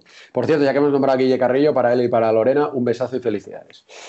Eh, nada, nos vamos a cerramos, ¿no? Bueno, cerramos. Vamos a terminar con, eh, Moto 3, donde realmente fue un mal día para Alberto Arenas porque se cayó. La verdad es que lo tiró John McPhee. Eh, y podía haber sido un desastre porque era el día. Ha perdido el liderato. Pero claro, justo coincide esa caída con el peor fin de semana de Ogura, que no fue capaz de pasar de la undécima posición. O sea que todavía ha perdido el liderato, pero solamente Ogura le ha adelantado por tres puntos. Exacto, eso es lo menos malo, ¿no? Mm. Porque lo, iba, es que me iba a decir una palabrota, perdón, pero que lo peor de la caída de Albert es que cuando dices, joder, claro, pues me he caído, pues yo qué sé, porque eh, me había equivocado y había salido muy atrás, o me había metido en problemas innecesariamente, o he cometido un error de pilotaje yo, pues bueno, te la comes. Pero claro, ahí él hasta ese momento lo estaba haciendo todo bien. Incluso se había abierto un poco más, ¿no? En ese momento en el que aparece McPhee, pues para no meterse en problemas y aparte era muy, muy, era el inicio de la carrera, ¿sabes? Que efectivamente quizá pues no hacía falta. Lo que pasa es que entiendo que también ahí McPhee, eh, metido en la pelea por el Mundial, sabiendo también que Ogura estaba tan retrasado, McPhee eh, salía retrasado notando, hizo una gran salida y yo creo que ahí también quiso sacar no eh, petróleo de, del que se veía que podía ser un mal fin de semana para Ogura, porque desde luego en entrenamientos no estaba. Es verdad que otras veces, más que no estar, no se deja ver y aparece en carrera, pero aquí, claro, era muy difícil pensar que iba a cambiar tanto la película de un día para otro. Sí. Eh, fue un, drama. Luego fue disculparse, John McPhee se presentó en el, en el box es, a ver, yo mm, felicité el gesto porque no puede ser de otra manera. Es un tío también muy educado, John McPhee. Además, ya, es un, ya tiene una cierta edad, ya no es un, teenager, no tiene 17 años, ya tiene 26, o sea que ya le queda solo una temporada más en esta categoría y luego tendrá que pensar en subir si es que no lo hace ya el año que viene. Eh, pero vino con el casco puesto. Entonces, yo, por un lado, lo aplaudí, pero por otro lado también recordaba aquella acción de Jerez entre Stoner y Rossi, que una de las cosas que más molestó a Stoner de lo que hizo Rossi, de ir a, no de tirarle, no de o sea, disculparse bien, pero dice vino con el casco. Y siempre es una cosa que me ha quedado en la cabeza. Cuando vienes a disculparte, no vengas con el casco, ¿no? Quítate el casco y ven humildemente a decirme, oye, tío, se me ha ido, perdona, mañana lo puedes hacer tú. Además, era un lance de carrera, era, era un error, pero no un lance de carrera. Y, y, eso sí, así que si alguien se lo tomó como que, vaya, lo que has dicho de McPhee, ¿no? Simplemente es un poco la doctrina Stoner, es decir, es como si tú vienes a pedirme a mi disculpa y te pones gafas de sol y una gorra. Hombre, no te veo ni los ojos eh, ¿sabes? Eh, las sensaciones nos miramos a la cara, vale, pues vale, te, veo los ojos y, ya está, ¿no? Simplemente eso, ¿eh? pero que aplaudo el gesto de, de McPhee, porque al principio también, no sé si era alguien del equipo de Arena, se había quejado, es que no, no, o no, lo dijo Checa, es que cuando se ha levantado no sí, la... exacto, sí, lo dijo Checa, sí, sí. Pero yo que yo en esto estoy súper de acuerdo contigo, o sea, no cuesta nada ir, ir sin el casco, porque no fue, o sea, el tema es que no es que digamos, entres y, a la que entras del box te vas al otro. No, ahí ha habido unos minutos de pausa, ¿vale? Y de reposo, que ahí sí que te puedes quitar el casco. Eso no quita que es mejor eh, disculparte que no disculparte, pero es mejor disculparte sin casco que disculparte con casco, ¿no? Ya está. Y de hecho decía, decía Chicho Lorenzo, hacía, hacía un tuit eh, ayer, el domingo, sobre esto, y decía, al final es un poco la sensación es que el que, el que lo ha hecho tiene, tiene vergüenza, tiene un poco de vergüenza también. Entonces, detrás del casco estás como más protegido, ¿no? Porque al final sabes que has metido la pata y que además a un tío que se está jugando el Mundial. Aunque McPhee también se lo está jugando, ¿eh? pero, que pero, que es error de McPhee, que, decir, que al final el otro sin comerlo Ni, ni, beberlo. Pero que en cualquier caso eso lo decimos nosotros, ¿eh? Lo del casco y tal, que nadie ni del equipo ni Albert Arenas se ha quejado de esto. o sea, él aceptó las disculpas lo único que es verdad que no entendía que lo veía innecesario hacer esa acción de esa manera en ese momento de la carrera, si fuera el final de carrera todavía.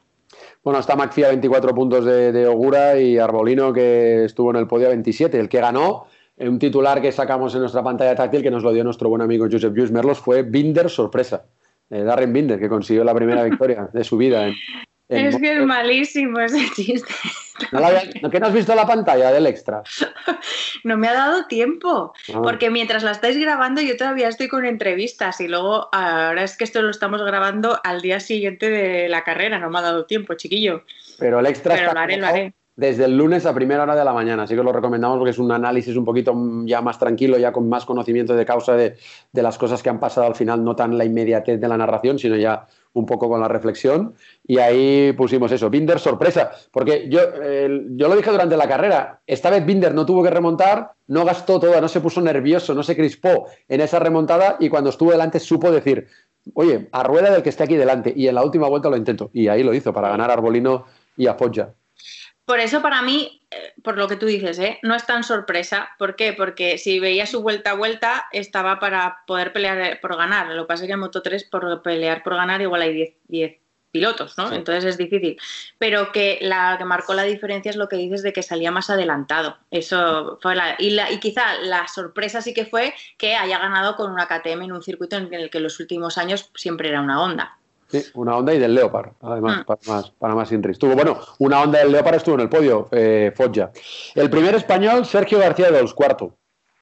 Sí, aquí tuvimos la mejor versión de Sergio, pero yo creo que durante todo el fin de semana, en cada entrenamiento, ¿sabes? Súper concentrado, marcando los tiempos, ya trabajando en ritmo de carrera y eso al final se notó, se notó el domingo. El quinto Alonso López, que pasó la Q1, esta vez quedó, vino una gran remontada, eh, superó a su compañero Romano Fenati, las dos Usbarna han estado quinto Alonso, sexto Romano Fenati. A ver si vemos también a ese Alonso López que, tanto nos, gustaba en su primer año en el Mundial. Ojalá, ojalá. Parece que sí, que por lo menos eh, eh, ese equipo ya ha encontrado, ¿no? no sé, ha encontrado el punto también con, la moto, sus dos pilotos, y por lo menos ya le vimos sonreír, que es mucho. Hmm. Y oye, exacto. Y uno de los que de verdad, pobre, no, no sé cómo no sé cómo decirlo, es Chaume Masia. Es que séptimo, al final perdió una posición por exceder el límite de tocar el verde en la última, en la última vuelta, lo mismo que le pasó a, a Vietti. Pero otra vez, por tercera carrera consecutiva, está delante en la última vuelta, está batallando y le meten dos hachazos y lo sacan, lo sacan de quicio y de, y, de, y de situación, tú, pobre. Sí, eh, yo en esto lo único que puedo decir es que al final llegar llegará, no tengo ninguna duda por lo que tú dices, porque es que él está ahí eh, siempre. Entonces, mm, yo creo que en Moto 3 pues llegará el día que gane una carrera ya más, está mm.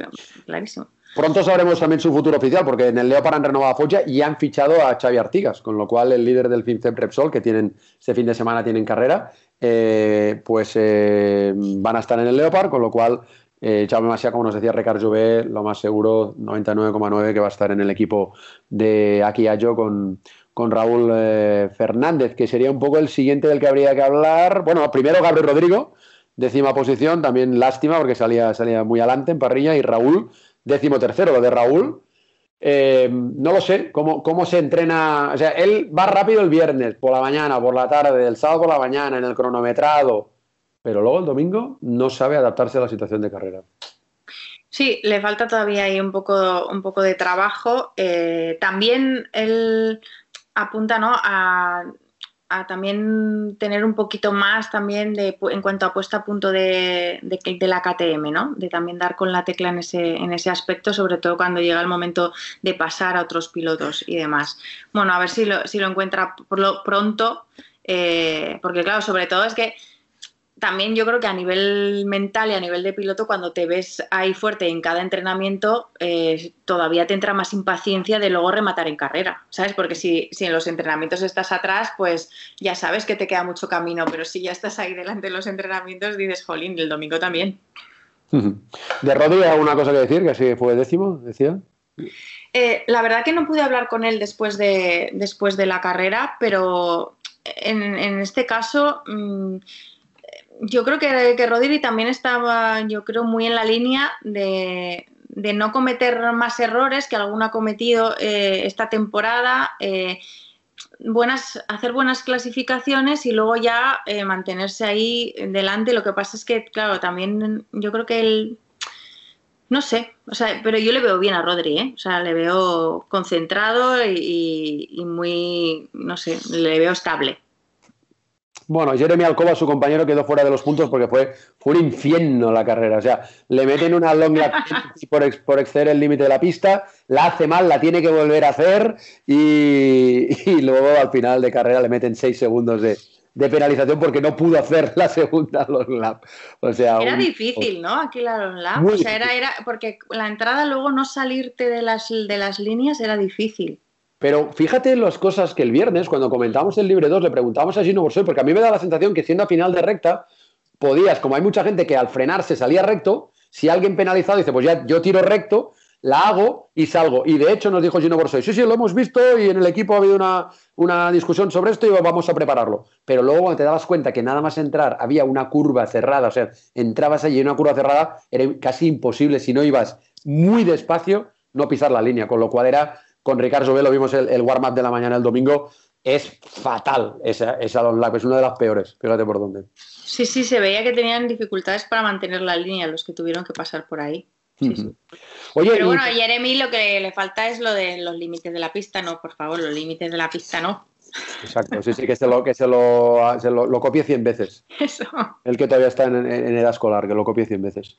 Y Tatai le pasó algo en, la moto, ¿no? Estaba ahí peleando y de repente ¡buah! se abrió, tuvo un problema con el motor. No entiendo. Sí, tuvo que, tuvo que retirarse. Una pena, ¿eh? Porque claro, él sí que aprovecha muy bien cuando llegan circuitos que conoce. Eh, y ahí se vemos, yo creo que el que es el, el nivel real ¿no? de, de Tatay, que espero que ya aparezca de forma más constante el año que viene, ¿no? cuando ya eh, conozca todos los circuitos de- del Mundial.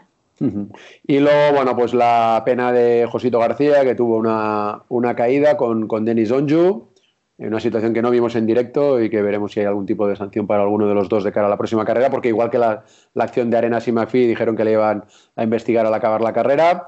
Y eso, Josito no acabó, tampoco Albert Arenas, y el líder del campeonato del mundo, Ayogura, que volvemos a tener líder japonés de esta categoría. El último fue, yo creo que el último y único en la historia de Moto3, Toba, cuando el año pasado ganó la primera carrera del año. Eh, de momento, Ogura ha llegado a estas alturas del partido, líder, mm, con eh, muchos podios, las cosas como son, más que Alberto Arenas, el que más podios tiene, pero sin ganar y sin liderar todavía ni una vuelta a la carrera. Y en esta carrera del domingo, la suerte que tuvo es que en el momento que Carlos Tatay tuvo el problema de motor y se abrió, le había llevado hasta el grupo, porque si eso le pasa antes a Tatay, Ogura no entra ni en los puntos. Eh, le cogen Salah, Raúl, Nepa y los que vienen por detrás. O sea que, Sí, bueno, sí. vamos a ver. Al final fue un décimo, bueno, veremos. Yo en esto creo lo mismo que en MotoGP, que a partir de ahora, ya en las seis carreras que quedan, eh, el que quiera mm, pelear por el título va a tener que arriesgar en alguna carrera, ¿sabes? Más de la cuenta, porque si no, o sea, no- yo no creo que este año se pueda ganar el Mundial de Moto 3 sin ganar ninguna carrera, creo. Sí, sí, no, no, está claro, es, es- es complicado que pase. Pero bueno, de la manera que están las cosas, ahora mismo es así. Y, y nadie está libre de que le tiren o que se caiga en una carrera. De momento lo que está haciendo Y Ogura, menos en Moto 3. y menos en Moto 3, de momento lo que está haciendo Ogura es, a excepción de, cua- que- de Andalucía, que falló porque le tiraron, ahí está de manera, de manera regular. O sea que es una cosa importante. Lo que es brutal, Izaskun, es que viendo cómo estaba el patio, recuerda los podcasts del confinamiento, hay que puntuar, no se puede fallar. Oye, solamente en las tres categorías quedan dos pilotos que no han fallado. En Moto 3, Arbolino, y en Moto. GP, Nakagami. Nadie en Moto 2 ha hecho... mm, Ha puntuado en todas, Sí. O sea, de más de 80 pilotos, solo dos no han hecho ningún cero. O sea, en el mundial más corto, más al sprint, más, que, que- más avisados que estaban, y, y la manera de palmar es grande. Que al inicio decíamos, no se va a poder cometer errores, ¿no? Lo decían los propios pilotos, no puedes cometer errores, un cero se va a pagar muy caro. Pues nada, no tan caro, de momento, por lo menos hasta ahora. Bueno, oye, pues nada, yo creo que ya tenemos ya el podcast 31 en el saco. Solamente eh, deseo dos cosas. Una, que eh, no nos trolen nada de aquí a que salga el siguiente. Vale. Eh, mm, no lo sé. Puede ser. ¿Por puede ser algún- la semana que viene puede haber más troleo. Cuando grabemos el 32, igual el 32 igual no nos resiste Le Mans. No, lo digo, lo digo en plan de broma, porque a partir de ahora ya habrá que empezar cada vez a decir, vale, ¿cuál será la carrera que volverá Mar Márquez? Ahora ya habrá que empezar a decirlo. Es muy probable que no sea Le Mans, pero es bastante posible que sea Aragón 1. ¿Eh? porque él ha hablado de hacer últimas carreras. Entonces, a partir de ahora ya todo el mundo tiene que estar pendiente a ver cuándo dice Mar que vuelve. Entonces, espero que no nos troleen el podcast este. eh, este seguro que no, pero el de la semana que viene no lo tengo tan claro. Lo que puede pasar esta semana es que salga el anuncio de los fichajes de Ducati, eso sí. Eso puede Eso ser sí. que cuando los- pendientes. Claro. Dijeron después de Barcelona, o sea, después del Gran Premio de Cataluña, o sea, que puede ser perfectamente, eso sí, eso sí. Entonces- Y, so- y- y sobre lo de Marc, al final es, eh, su discurso en ese sentido no ha cambiado, o sea, voy a volver cuando esté bien, ¿no? Claro. Entonces, Sí, si la rehabilitación va por buen camino, eh, el estar bien efectivamente puede ser en cualquier momento. O sea, te quiero decir, igual de probable es estar bien en Le Mans que estar bien eh, solo para Portimao.